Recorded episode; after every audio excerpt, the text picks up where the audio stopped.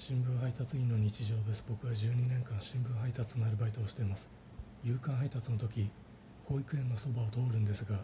今日夕刊配達中その保育園の園内にいかにも保育園の先生っぽいエプロンを身につけた女性が洗濯物を干していました。休日の土曜日なのになんでここにいるんだろうと最初はその保育園の先生っぽい方が幻かかげろうだと思ったんですが土曜保育です。